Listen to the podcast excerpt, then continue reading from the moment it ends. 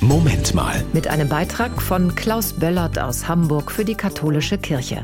Vor elf Monaten flüchtete Natalia Porossiuk aus Lviv in der Ukraine nach Hamburg.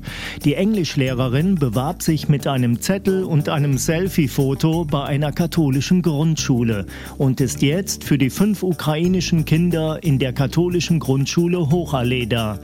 Die sehen in ihr nicht die Lehrerin, eher eine große Freundin. I think they don't accept me like a teacher. They accept me like Natalia. That's all. Like a, a friend. Es tut den Kindern gut, in manchen Stunden in der Schule ukrainisch reden zu können, obwohl sie sehr schnell Deutsch lernen. Über den Krieg, über Bombenangriffe oder so reden sie nicht. Eher darüber, ob es den Großeltern in der Ukraine gut geht. We don't speak about the war. We uh, just can ask each other how is your uh, grandma or grandpa in Ukraine. Everybody is healthy and so on. Wenn die Kinder erst einmal ein paar Wochen oder Monate hier sind, bemerkt Natalia eine gute Veränderung bei ihnen. In comparing with the beginning, they are much more relaxive.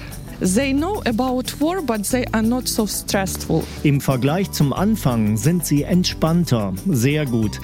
Natalia unterrichtet inzwischen auch die nicht-ukrainischen Kinder in Englisch. Und Schulleiterin Ulrike Wiering betont, dass sie auch viel Elternarbeit macht. Also Natalia geht mit denen zum Arzt, unterstützt bei irgendwelchen Behördengängen. Und das ist schon eine Riesenerleichterung und das merkt man den Familien. Vorwiegend Mütter mit Kindern, denen merkt man das schon an, ja. Natalia sei einfach ein Geschenk Geschenk für die ganze Schule. Und damit Natalia immer eingeschlossen ist, ist im Lehrerzimmer jetzt Englisch die neue Umgangssprache. Hilft dem Englisch aller Lehrkräfte. I hope so. Wir verstehen uns einfach wirklich gut. So gut, dass Natalia sich vorstellen kann zu bleiben, auch wenn der fürchterliche Krieg hoffentlich bald zu Ende ist. I don't think so far, yes, but uh, to be honest, I like to stay.